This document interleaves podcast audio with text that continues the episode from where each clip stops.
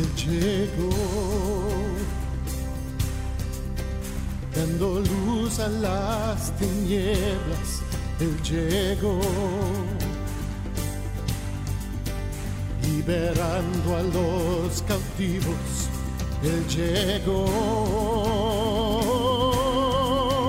restaurando corazones, proclamemos hoy que es el tiempo de Dios. Comienza Sexto Continente. Un programa dirigido por el obispo de San Sebastián, Monseñor José Ignacio Munilla.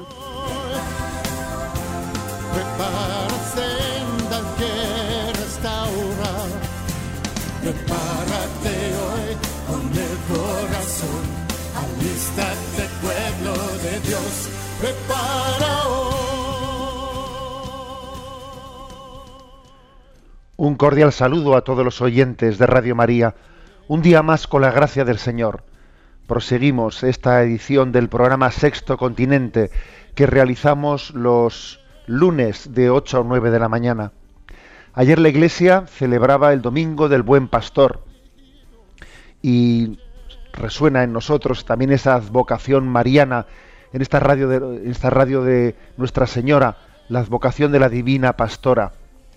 Sí, María es Divina Pastora, la Iglesia pastorea, prolongando el pastoreo de Jesucristo. Todos y cada uno de nosotros, según nuestros estados de vida, según los carismas que Dios nos ha dado, según las diversas vocaciones por las cuales hemos orado en el Día de Buen Pastor, estamos llamados a colaborar, a arrimar el hombro en el pastoreo de la Iglesia. Somos ovejas del Señor al mismo tiempo que participamos de su pastoreo. Compaginamos ambas cosas, es ser pastor y ser oveja. Y con esa conciencia, encomendándonos a nuestra divina pastora, a nuestra madre, nos adentramos en esta nueva edición de Sexto Continente. Y como solemos hacer, vamos a eh, empezar por dar respuesta a las llamadas que, a las preguntas, mejor dicho, que nos habéis planteado en el correo electrónico sextocontinente arroba radiomaria.es, sextocontinente arroba radiomaria.es. Ahí eh, nuestro amigo Álvaro nos va a leer las preguntas que hemos seleccionado esta semana. Adelante.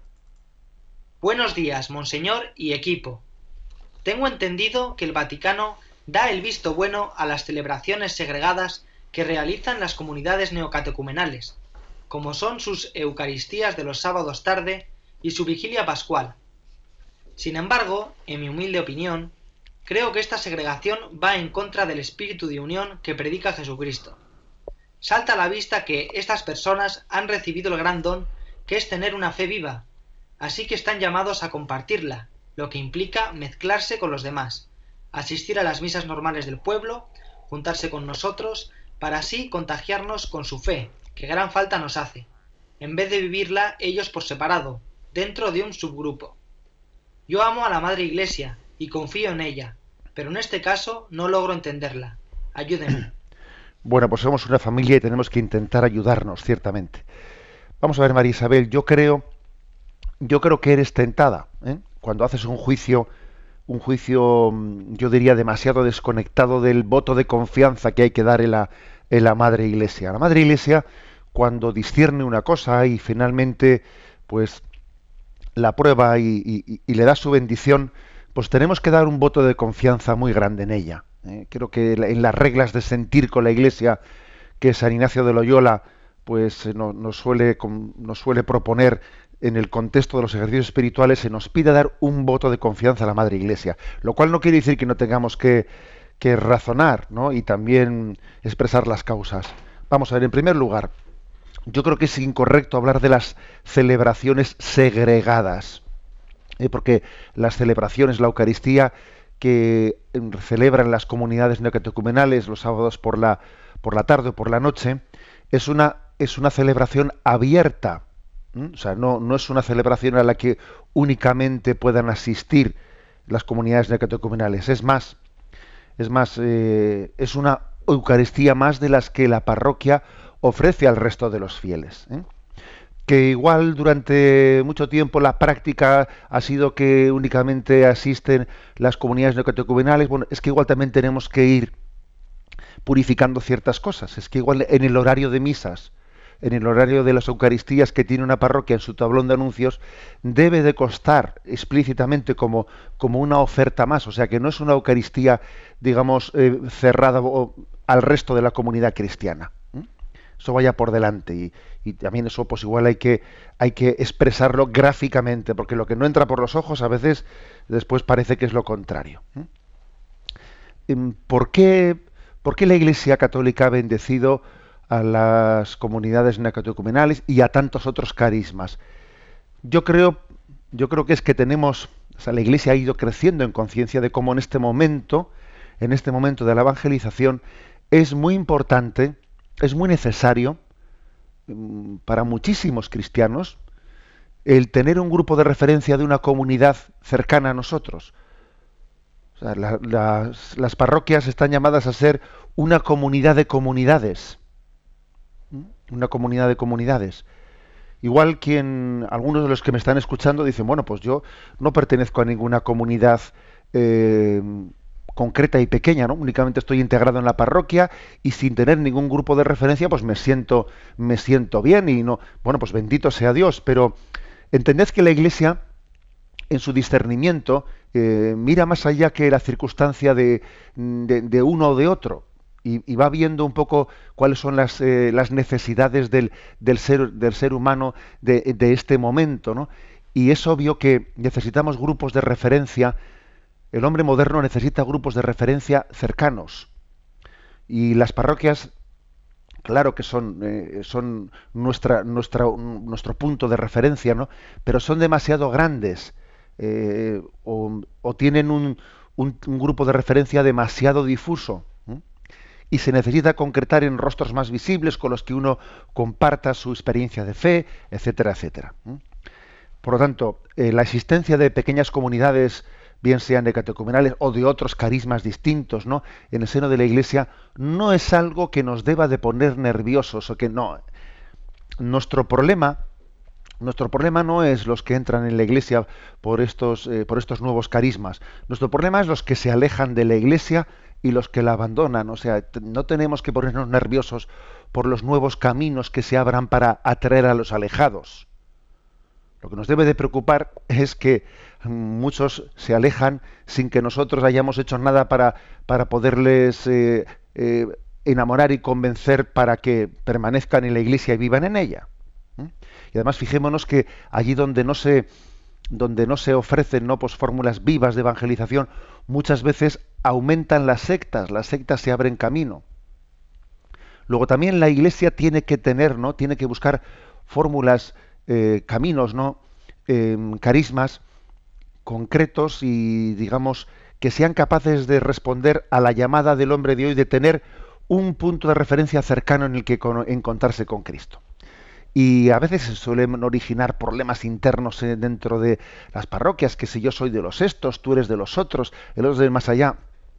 E insisto, esas son tentaciones, tentaciones que el maligno siembra entre nosotros, pero tenemos que ser, estar dispuestos a tener un corazón católico en el que demos gloria a Dios por todos los carismas, aunque no sean el mío.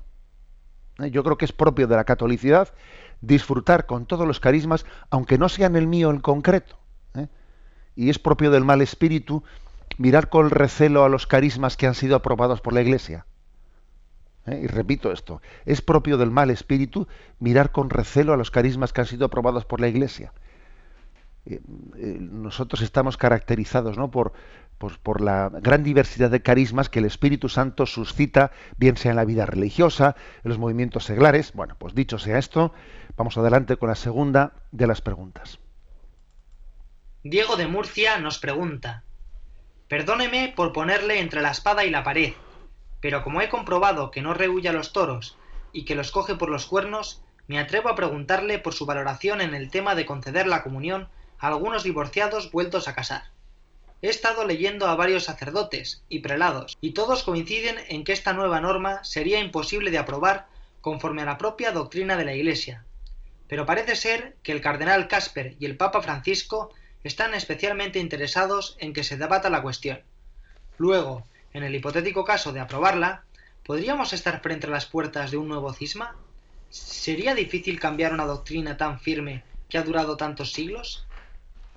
Bueno, hay que decir que como los, también los medios de comunicación pues tienden a hacerse no pues eco de las cuestiones que son así más digamos llamativas eh, la presentación por parte del cardenal Casper eh, que es un eh, cardenal alemán ya jubilado él pero que mm, no es nuevo en, en la vida de este teólogo cardenal sino que durante muchos años muchas veces él y parte una parte del episcopado alemán han eh, estado reivindicando, han estado pidiendo pues que la Iglesia Católica modifique su disciplina en el tema de la comunión a los divorciados y han pedido, han estado solicitando y pidiendo pues una práctica similar a la de las iglesias eh, ortodoxas en las que se permite una especie de mm, de matrimonio de misericordia o se permite eh, un segundo matrimonio de misericordia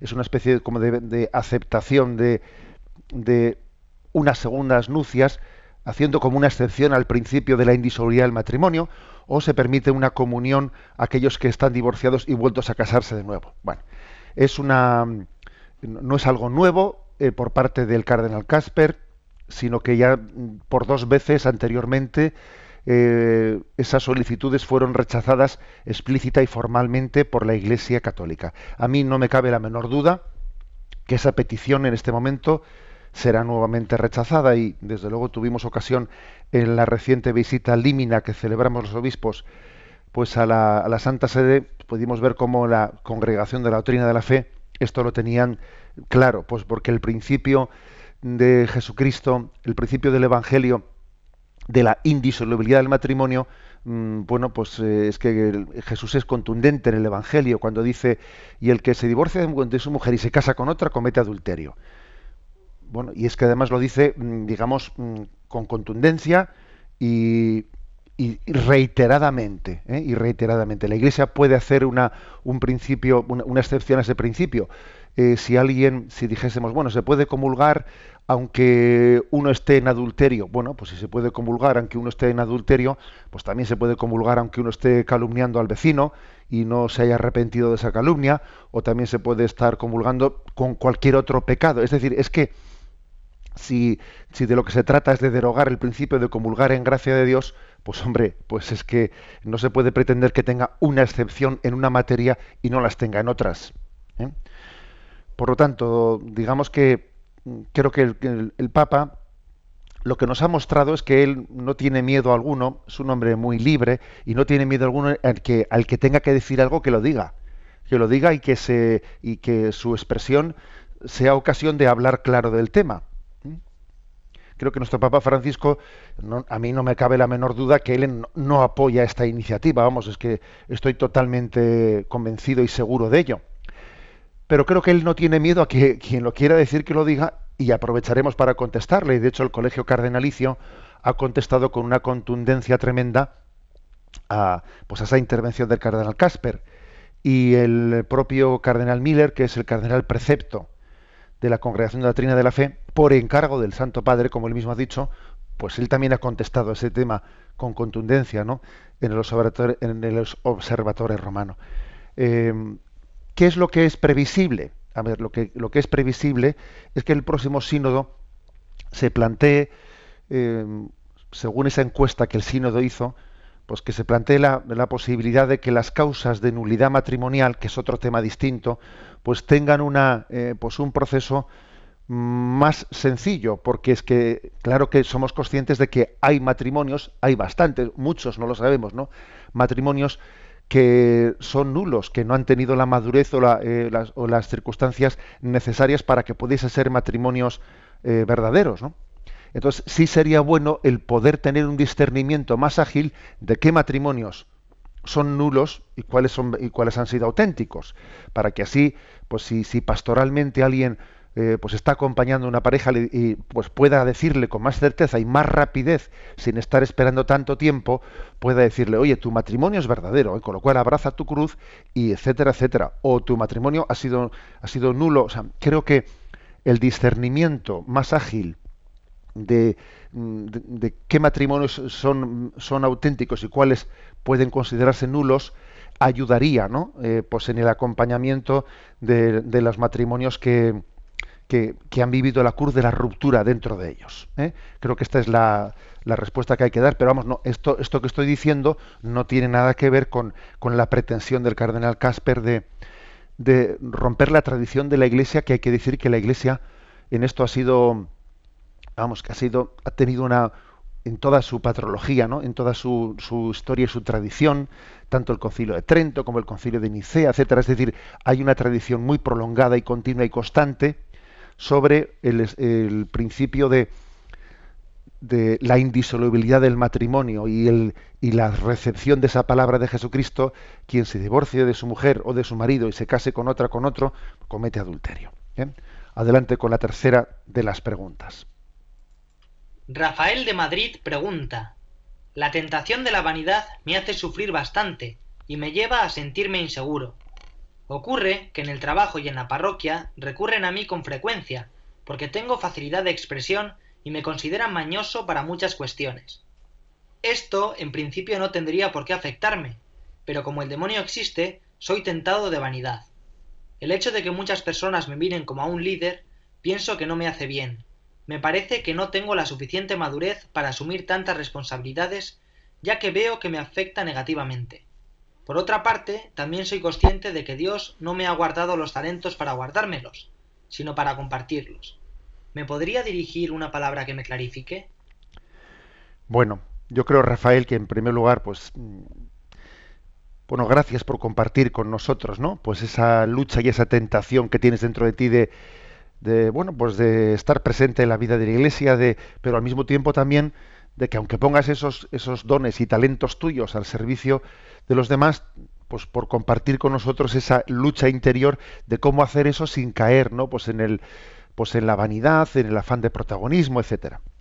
A mí me ha recordado lo que tú nos decías a una anécdota que se cuenta de San Bernardo, que San Bernardo tenía fama de ser un predicador, eh, pues, pues que todo el mundo le escuchaba con una atención eh, pues eh, embelesada, ¿no? Diciendo que tenía una boca de oro, tenía tenía una capacidad de ganar muchas almas para Cristo. Y entonces dice que San Bernardo comienza a predicar en una ocasión y el demonio empieza a sugerirle, ¿no? Qué bien lo haces, Bernardo, qué bien lo haces. Y cuánta gente se va a convertir, todo el mundo va a decir, mira qué bien hablado, qué bien hablado, ¿no? Le sugería el, demonio, ¿no? Para intentar eh, disuadirle de que predicase. Y entonces Bernardo, dándose cuenta, ¿no? De que estaba siendo tentado por el demonio, dijo la famosa frase, ¿no? Ni por ti lo comencé, ni por ti lo voy a dejar de hacer. ¿eh? Una famosa frase de San Bernardo respondiéndole al demonio que le intenta tentar, ¿no? Ah, mira, lo estás haciendo por vanidad, lo estás haciendo por no sé qué. Ni por ti lo comencé, ni por ti lo voy a dejar de hacer. Es decir, que lo que San Bernardo hace cuando se siente tentado de vanidad es bueno, actualizar, actualizar su, su rectitud de intención yo quiero hacer las cosas por la gloria de Dios. Ya sé que se me cuelan muchos sentimientos, pero yo quiero hacerlas por la gloria de Dios. Quiero hacerlo por el Señor y no quiero hacerlo ni por quedar bien. O sea, actualizar nuestra rectitud de intención. ¿eh? No, de no dejar de hacer lo que debemos de hacer, sino procurar hacer las cosas en presencia de Dios y buscando su gloria. Tú que te llamas Rafael, ¿eh? quien nos has formulado esta pregunta, te, te invito a que te encomiendes a San Rafael Arnaiz, ¿eh? este, este santo que es que fue recientemente, ¿no? Pues canonizado por nuestro querido Papa Emérito Benedicto XVI. Y San Rafael Arnaiz, pues él decía que ser humilde es, en primer lugar, reconocer que no soy nada. En segundo lugar, sufrir con paciencia que para los demás sea alguien. Y en tercer lugar, caer en cuenta de que para Dios lo soy todo. Eh, voy a repetir esto. Eh, decía el hermano Rafael, ¿qué ser humilde? En primer lugar, reconocer que no soy nada. En segundo lugar, sufrir con paciencia que para los demás sea alguien. Sí, porque es verdad, porque hay que es una cierta cruz. Cuando uno intenta buscar únicamente la gloria de Dios, es una cierta cruz.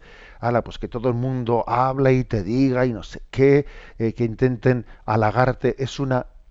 Eso la Madre Teresa de Calcuta hemos conocido por sus cartas que para ella era una gran cruz. Ala, pues que esté todo el mundo, ay, dale que te pego, ay, que bien lo hace, no sé. Sufrir con paciencia que para los demás sea algo, decía el hermano Rafael, ¿no? Y por último, caer en cuenta de que para Dios os soy todo. Esta es, eh, eh, me parece, ¿no? que es un resumen maravilloso de, de, San Rafael Arnaiz de cómo hacer frente a esas tentaciones. Vamos con la última de las preguntas que hoy hemos seleccionado. Antonio de Barcelona. He escuchado las palabras de clausura que usted pronunció en el primer Congreso de Evangelización Digital recientemente celebrado en Madrid, organizado por Emission, y me llamó la atención especialmente la llamada que usted hizo a tener un oído puesto en las redes sociales y otro oído puesto en el corazón de Cristo. ¿Podría explicar esto un poco más? Bueno, vamos a ver, el, en ese congreso de dimisión, mm, pues yo tuve pues una, bueno, a veces buscas imágenes, ¿no? Imágenes para intentar, eh, pues sirviéndote de ellas, pues transmitir lo que, lo que piensas que, que, es eh, un poco el, resumen de, un intento como, como, fue aquel de hacer un congreso de, nueva evangelización a través de las redes digitales. Y utilicé la imagen de que Dios nos ha dado dos oídos, nos ha dado dos orejas. Y el hecho de que tengamos dos orejas parece que es significativo de que estamos llamados a escuchar por una parte a Dios y por otra parte escuchar también los, los anhelos de, de esta sociedad. ¿no? tener un, pues una de nuestros oídos puesto en el corazón de Cristo y poner otro oído, decíamos en aquel congreso, en las redes sociales, ¿no? Decimos en las redes sociales, bueno, podríamos decir en, la, en, la, en las preocupaciones y los sufrimientos de este mundo, escuchar al mundo y escuchar a Dios, ¿no? Para, para de alguna manera pedirle a Dios por el mundo y decirle al mundo que nos rodea que en Dios está la respuesta de su anhelo de felicidad. ¿eh? Decía el padre Joseph Kentenitz decía el que hemos de tener una, eh, la mano en el pulso de la historia y el oído en el corazón de Dios. ¿eh? Las dos cosas son necesarias. Por ejemplo, el hecho de que en Radio María, siendo una radio pues no generalista, una radio religiosa, ¿eh? sin embargo existen pues tres noticiarios, ¿no? Las noticias de las 7 de la mañana, de las 2 del mediodía y de las 10 de la noche. Me parece muy importante. ¿eh?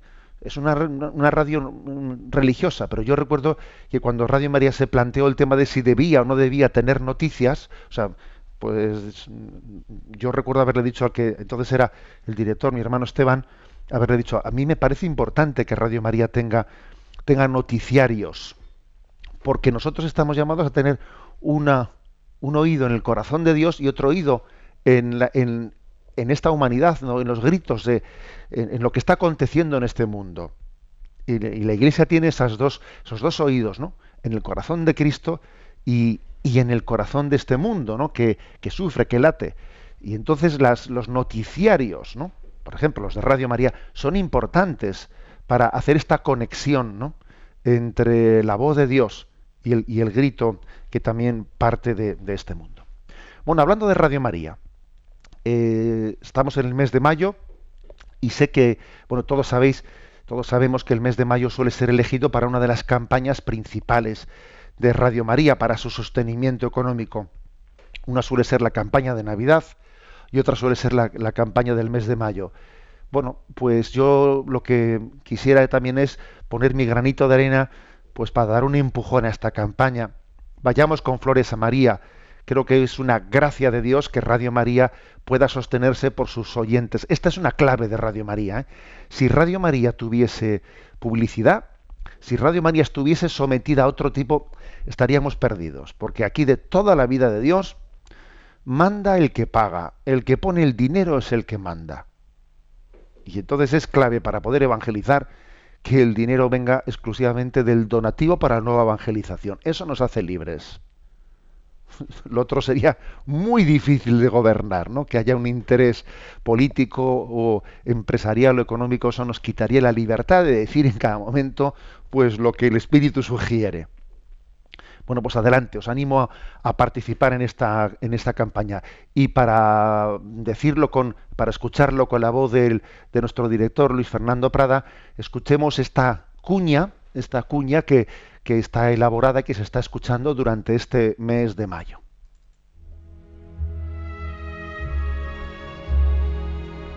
El Santo Padre Francisco nos ha recordado en su exhortación Evangelii Gaudium que los cristianos estamos llamados a llegar a todas las periferias que necesitan la luz del Evangelio. Y nos muestra María como la misionera que se acerca a nosotros para acompañarnos por la vida, abriendo los corazones a la fe con su cariño materno.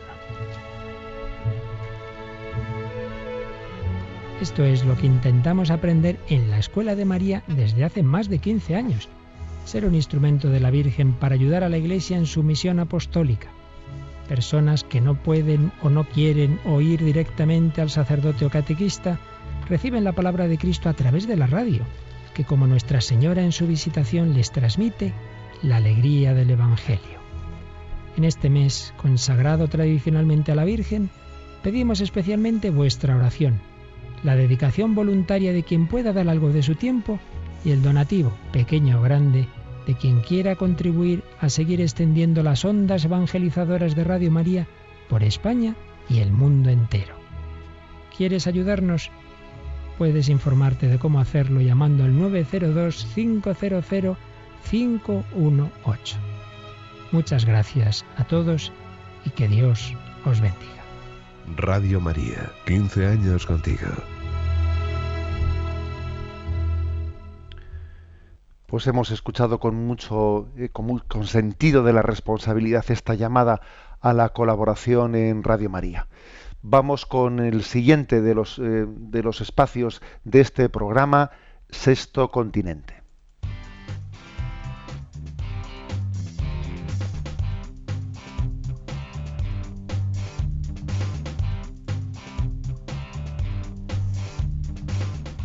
Repasando las redes.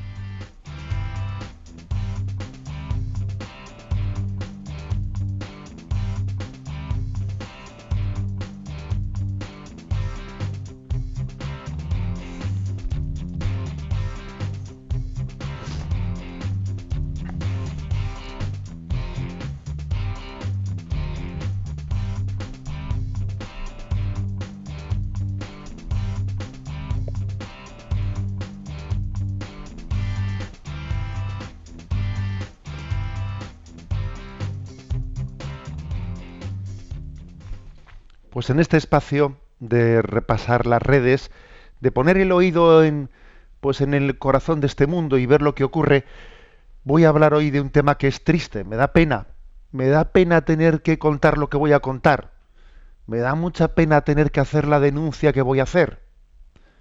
Os lo digo de verdad que pues que cuando preparaba este programa he dicho, bueno, me toca hablar de una cosa que es muy triste, pero pero no puedo dejar de hacerlo porque creo que también existe esa, esa acusación en la Sagrada Escritura, ¿no? Cuando los pastores no hablan y no denuncian, les dice perros mudos, que el Señor te ha puesto para pues para dar la voz de alarma cuando tienes que darla, cuando hay un peligro y te toca denunciarlo, ¿no?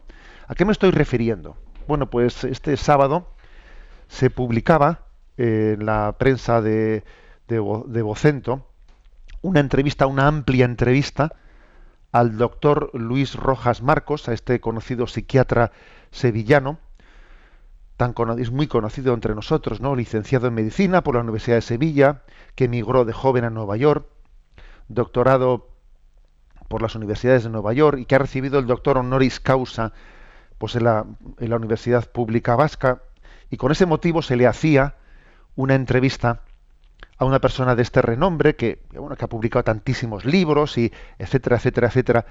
Y entonces, pues bueno, pues la sorpresa ha sido tremenda cuando él ha subrayado y proclamado que el día, o sea, ha hecho un alegato a, pues a la, a la libertad de que cada uno se quite la vida cuando, cuando lo considere oportuno de que se legisle y se regule y él dicho y él mismo afirma que él pues desearía poderse quitar la vida cuando deje de disfrutar ¿eh? en los parámetros en los que está disfrutando ahora.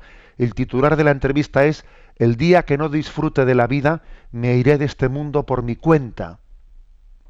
Es triste lo que estoy diciendo, porque es que además estamos hablando de un hombre, de un hombre de, de una gran valía, de un gran prestigio. Yo mismo he buscado en mis archivos y y he empezado a encontrar pues, muchas citas que yo mismo había ido recopilando del doctor Enríquez Rojas, pues muy valiosas, eh, pues, que tenía yo pues, pues, para, pues, para poder ayudarme, servirme de ellas, para escribir artículos, etcétera, ¿no? Y he dicho, ¿cómo es posible que un hombre que ha hecho contribuciones tan, pues, tan interesantes, ¿no? Pues a la, a la reflexión ética, que ha, que ha podido hacer pues tantas reflexiones que nos han ayudado a muchas personas, ¿no?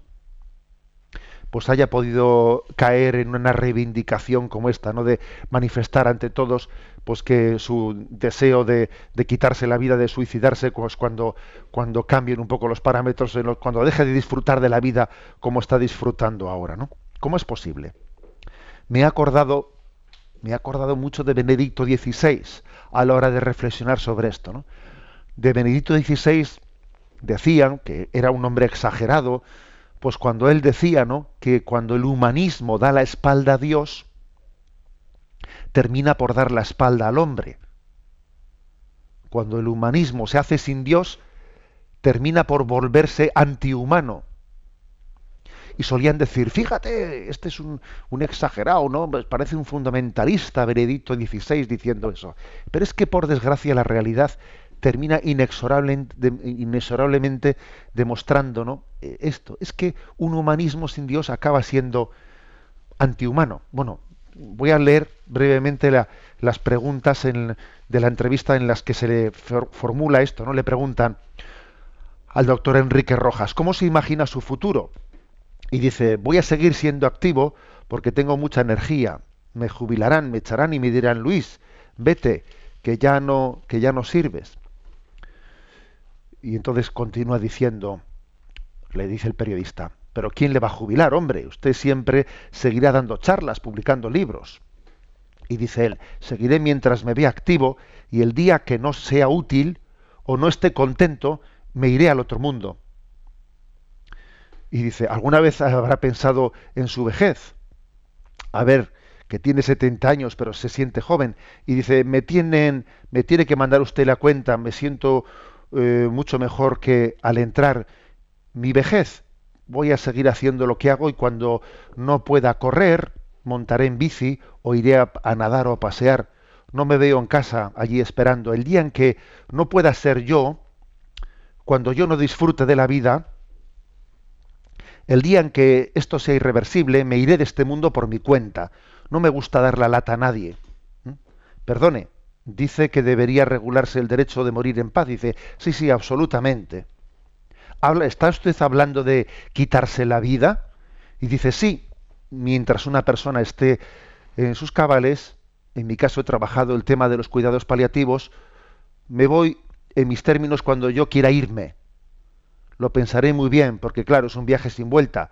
El día en que llegue a esa convicción, me voy a dar, no voy a dar la lata a los que me rodean, ni gastar los ahorros de mi vida eh, en una supervivencia, si no voy a sacar a la vida un beneficio, no veo motivos para quedarme. Y le pregunta el periodista, los gobiernos solo se, se, decidirán a regular el suicidio cuando los mayores se conviertan principalmente en un problema económico. Indudablemente ese va a ser un factor a la hora de decidir el coste de la salud aumenta y es difícil predecir la muerte, pero en muchos casos puede eh, saber si se ocurrirá en el plazo de un año. Este asunto influirá en el gasto público, estoy seguro.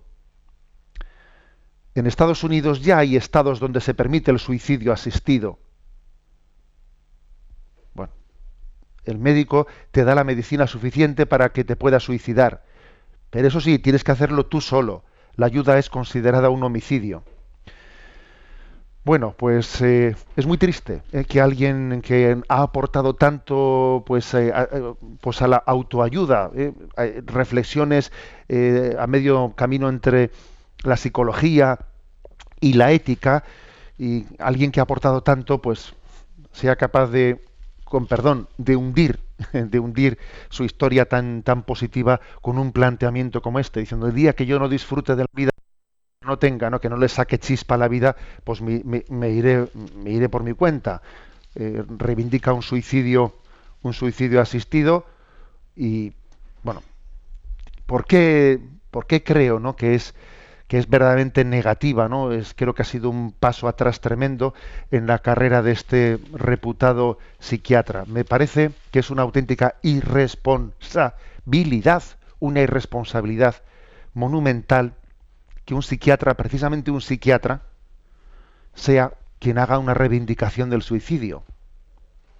Él, precisamente, que por su trabajo está siempre eh, cercano a las personas que tienen dificultades eh, psiquiátricas y, muchos de ellos tienen tendencias al, suicidio, a la autodestrucción.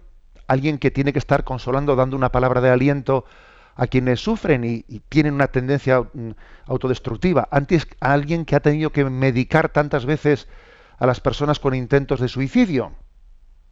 Me parece una irresponsabilidad, ¿no? Es como si un médico, un oncólogo, un oncólogo del pulmón, hace referencia diciendo, bueno, yo, pues eso, ¿no? Cuando me digan que tengo, que tengo un cáncer de pulmón, pues pienso fumar todos los puros que pueda fumar y Bueno, he puesto un ejemplo que me queda muy corto, por supuesto, es mucho más grave todavía que eso, que un psiquiatra, ¿no? Alguien que escribe tantos libros de autoayuda, de, estímulo psicológico, de buscar esperanza en la vida, etcétera, haga una reivindicación de la muerte, del el suicidio, mejor dicho, pues me parece que es una auténtica, es una auténtica muestra de hasta qué punto cuando el hombre no pretende hacer ¿no? una psicología sin Dios, la construye contra el propio hombre. ¿Mm? Este, esta especie de humanismo psicologista, ¿eh? humanismo psicologista que en el fondo ha dejado orillado, ¿no? Deja, digamos, ahí el tema religioso sin afrontarlo, es que al final le, sale el tiro por la culata. Cuando el hombre da la espalda a Dios, no ve más que su propia sombra. Y decía Benedicto XVI, ¿no? que no cabe duda de que un reino de Dios instaurado sin Dios desemboca inevitablemente en el final perverso de las cosas.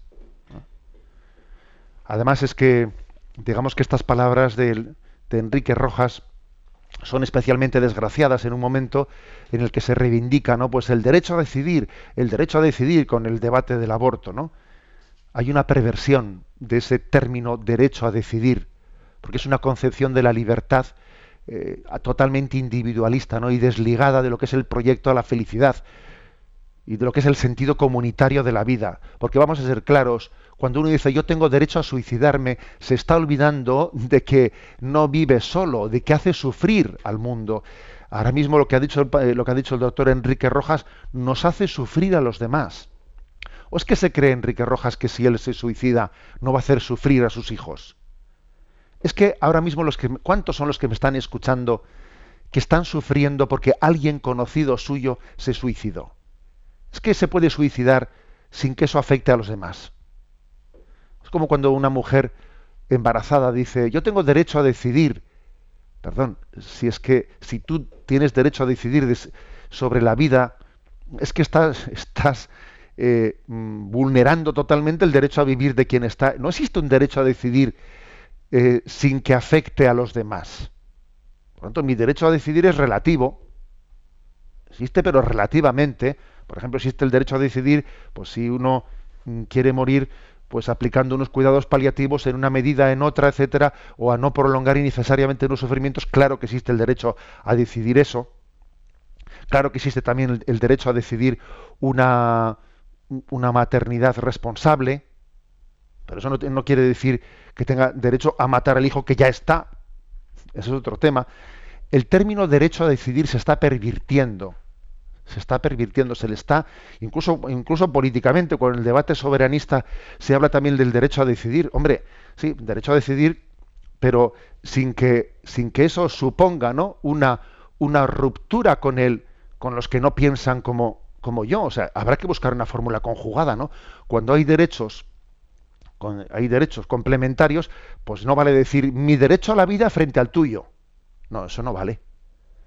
Es que el derecho a decidir es como si fuésemos una monada, como si fuésemos una célula separada de la sociedad en la que lo que yo haga no, no afecte a los demás. No, no es verdad. ¿eh? El derecho a decidir en el aborto, el derecho a, decidir en el suicidio, se olvida de que existe un bien común. Se olvida de que existe una, llamada a la solidaridad, que, no, vivimos en comunidad, en comunión.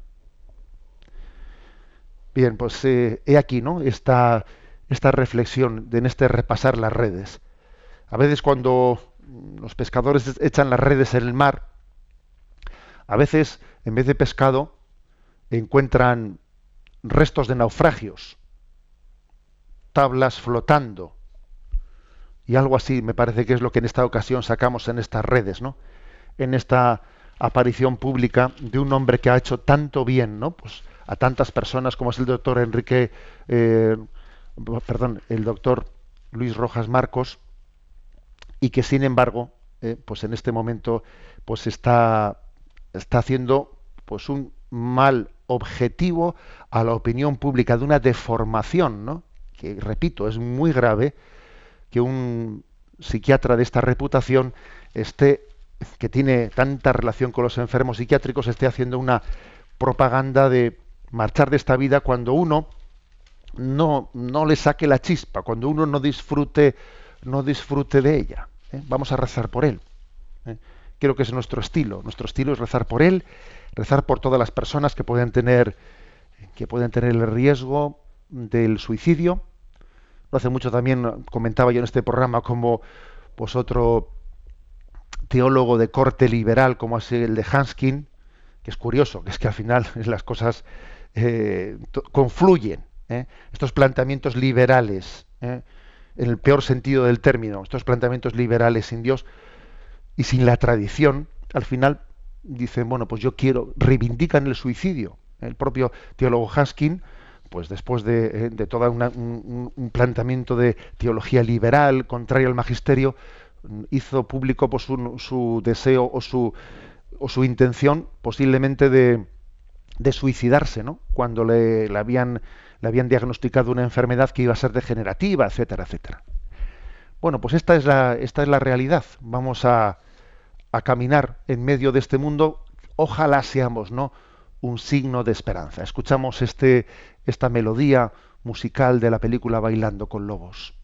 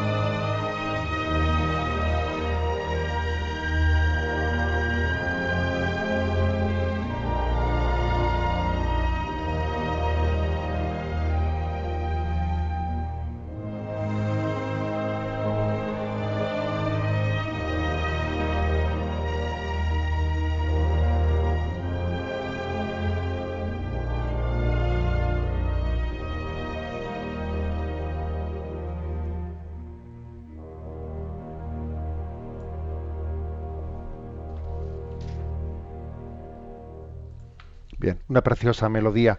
Quiero hacer una aclaración porque me dice alguno de los, de los eh, colaboradores del programa que en, alguna, que en algún momento de mi exposición anterior he dicho equivocadamente eh, Enrique en vez de Luis. ¿eh?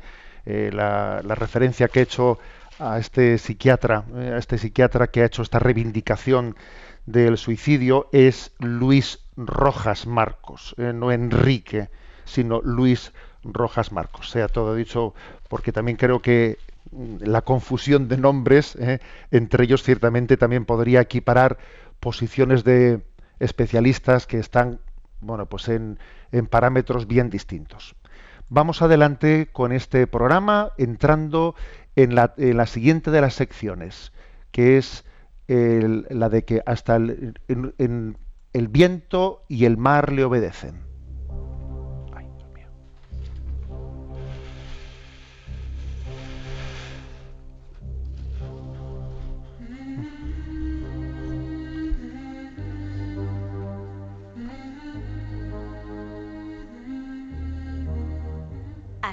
Viento y el mar le obedecen.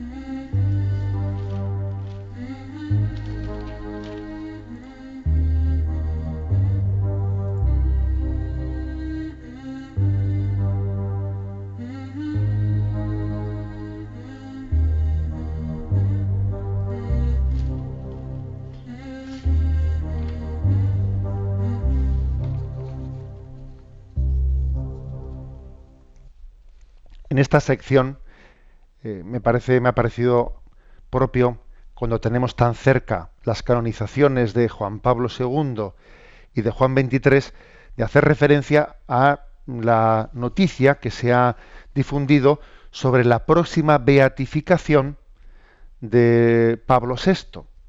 La Congregación para la Causa de los Santos ha aprobado la existencia de un milagro por intercesión de Pablo VI, que será beatificado pues el día 19 de octubre. La única pena es que no haya llegado a tiempo de que hubiese sido al mismo tiempo las canonizaciones de Juan Pablo II, Juan XXIII y la beatificación de Pablo VI. Bueno, pero creo que es una gran alegría ¿eh? de que también Pablo VI, el hecho de que Pablo VI también participe ¿no? de, esta, de esta corona de los santos. El milagro aprobado es el de la curación, bueno, pues de una mujer que durante su embarazo eh, descubrió grave, un grave problema cerebral del feto eh, y a, a, la cual los médicos le aconsejaron como posible solución el aborto. La joven se opuso, aquella madre, y quiso concluir el embarazo y se lo encomendó a la intercesión de Pablo VI. El niño nació sin problemas y, y los médicos consideraron su nacimiento un hecho extraordinario y sobrenatural.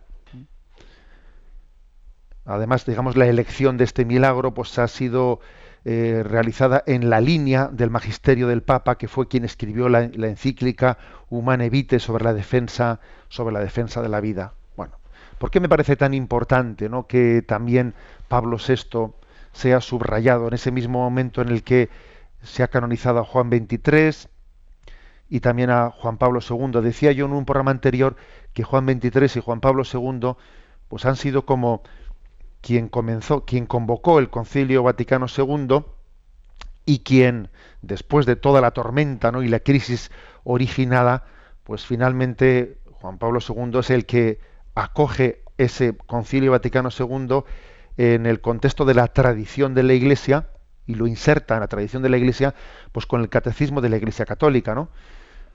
Y entre medio, entre medio hubo una gran crisis, entre medio hubo un gran sufrimiento, porque si claro, ese Concilio Vaticano II coincidió con el mayo del 68, etcétera, y la crisis, la crisis posconciliar fue tremenda, ¿no? con decenas de miles, decenas de miles de sacerdotes secularizados, con un momento de desorientación, de que parecía que, que parecía que entraba en crisis la identidad católica, la identidad sacerdotal, el concepto de iglesia, de Eucaristía, todo, ¿no? O sea, fue un momento de crisis muy duro. El momento de gloria del Concilio Vaticano II, pues se, se, convirtió pues, en un momento de crisis porque coincidió con, ¿eh? pues, con ese contexto social que hacía muy difícil recibir bien y equilibradamente el Concilio Vaticano II. Y a quien le tocó sufrir ciertamente fue a Pablo VI. Pablo VI fue el Papa que le tocó abrazar la cruz. Quisiera contar, ¿no? Pues una anécdota que leí en una entrevista hecha a quien fue secretario de Pablo VI y contaba que como siempre le reservaba al Papa para la última hora del día mm, del viernes, eh, el viernes a última hora le llevaba la carpeta con todo el expediente el expediente de las secularizaciones, de todos los sacerdotes que habían pedido secularizarse. Y era el momento más duro de toda la semana para Pablo VI. Era el momento más duro. Y dice él, ¿no? Decía él que una semana que la carpeta era especialmente gruesa, el viernes le llevó, eh, puso encima de su despacho esa carpeta, y el Papa la abrió y vio que había un sacerdote de más de 70 años que pedía la secularización y, y el Papa dice que dijo en voz alta, pero este hombre, Dios mío, ¿qué es lo que este momento, qué es lo que en este momento está pensando, ¿no? Y dice que el Papa pues empezó a sufrir, se le saltaban las lágrimas y empezó como a sudar y se levantó para ir a la capilla y el secretario dijo, Santidad, ¿está usted bien? Llamo al médico porque le veía que, estaba entrando pues, en una, angustia interior, ¿no? Déjeme rezar. Y, fue a la capilla y oraba y oraba y él decía, yo le veía rezar al Papa y parecía Jesús en Gesemaní, tumbado sobre la roca de Gesemaní. Volví a intentar llamar al médico, el Papa no se lo permitió y estuvo un cuarto de hora ¿no? en, en, una oración casi, digamos, de angustia. ¿no? Terminó esa oración y el Papa volvió, entró en su despacho. ¿Está usted bien, Santidad? le dijo el secretario y él le respondió y le dijo, mire, lo he dejado en manos del corazón de Cristo y estoy bien tráigame esa carpeta. Me impresionó mucho a mí esa, ¿eh? esa anécdota contada por su secretario, porque pues porque estaba entrando un poco, mostrándonos un poco la intimidad de lo que es la, la, lucha de, del pastor que carga con esa responsabilidad y tiene el peso de toda la iglesia y es como revivir Gesemaní, ¿no? En el momento que tiene tantas responsabilidades, tanto sufrimiento. Creo que Pablo VI es un mártir de la fe es un mártir de la fe, que le tocó confesarla contracorriente, ¿eh? como cuando proclamó, ¿no? Pues la humana evite, obviamente, ¿no? En conjunción con toda la tradición de la Iglesia, y le tocó hacerlo contracorriente. Un mártir de la fe es el que confiesa, confiesa la fe, no teniendo a Cristo por, por testigo. A veces con los aplausos del mundo y a veces con la resistencia de un mundo que no, que no es capaz de entender, ¿no? Pues la doctrina de la cruz. Bueno, pues nos alegramos mucho de este de esta proclamación, de este anuncio, de que tendremos a Pablo VI beatificado a partir de, del 19 de octubre. Y ahora, pues en esta última sección, también queremos añadir nuestra gotita en el océano.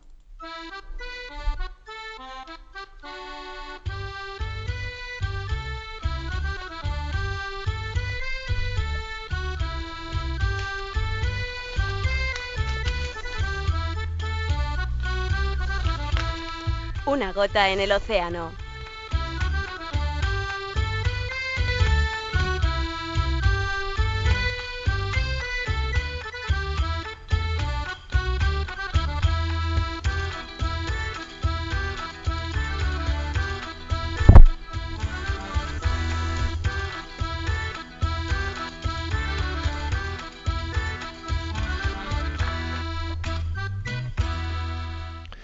Bien, brevemente, porque tenemos nuestro tiempo encima, mm, quiero hacer referencia al mensaje que ayer pude enviar a las redes sociales. Si tiene remedio, ¿por qué te quejas? Y si no tiene remedio, ¿para qué te quejas? Vamos a ver. ¿eh? Esta reflexión quiere ser una llamada a que, a que afrontemos la vida y la existencia desde el aspecto positivo, sin caer en la tentación de la autolamentación, de la queja. Si tiene remedio, ¿por qué te quejas? A ver, manos a la obra y deja de quejarte y ponle remedio. Y si no tiene remedio, ¿para qué te quejas? Porque es una, lamentación inútil. No pierdas el tiempo en lamentaciones inútiles de lo que ya no tiene remedio. ¿Mm? Creo que esta, este pensamiento lanzado a las redes quiere ser una, una llamada a afrontar la vida no desde la autocontemplación, sino a afrontar la vida desde la búsqueda de los planes de Dios, de cuál es el proyecto de Dios. Y entonces cuando buscamos la vida desde esta perspectiva, desde los ojos de Dios, perdemos nada de tiempo, muy poco tiempo, nada de tiempo en la lamentación. ¿eh? La, lamentación muchas veces es una, es una tentación de que nos ocupa en vez de poner en nuestra, nuestro corazón y nuestros talentos en la búsqueda de lo que Dios quiere en este momento. ¿eh? repito, si tienes, si tienes remedio, ¿por qué te quejas? Manos a la obra y ponle remedio. Y si no tienes remedio, ¿para qué te quejas? Bueno, esta ha sido una de las eh, gotas lanzadas al océano en esta semana. Y quiero concluir de nuevo insistiendo en la campaña del mes de mayo de Radio María. Es una campaña que nos quiere recordar que Radio María es cosa de todos. Cada uno de nosotros somos corresponsables de este proyecto. Radio María es un milagro. Repito, yo soy testigo de, ello y puedo decirlo que Radio María es un milagro. Que, viva como vive de la providencia, que aquí esto es un milagro, es que es una gota en el océano. Ciertamente una gota en el océano sí que es Radio María. ¿eh? Pero bueno, al mismo tiempo me decían ayer que el humorista José Mota, había hecho un sketch por ahí, no sé qué programa fue, un sketch en el que, vamos, se reía de que a veces uno, se encuentra con Radio María debajo de cualquier sitio, que iba por cualquier sitio y, y se, se, te mete Radio María en tu dial, ¿no? Era un sketch gracioso en que, en que José Mota, pues bueno, pues en medio del desierto se encontraba allí con Radio María. Radio María es un milagro. Y todos estamos llamados a, a participar de ese milagro, poniendo los pocos panes y peces que tengamos que poner para que Dios haga la multiplicación de los panes. Ánimo con esta campaña y me despido con la bendición de Dios Todopoderoso. Padre, Hijo y Espíritu Santo descienda sobre vosotros. Alabado sea Jesucristo.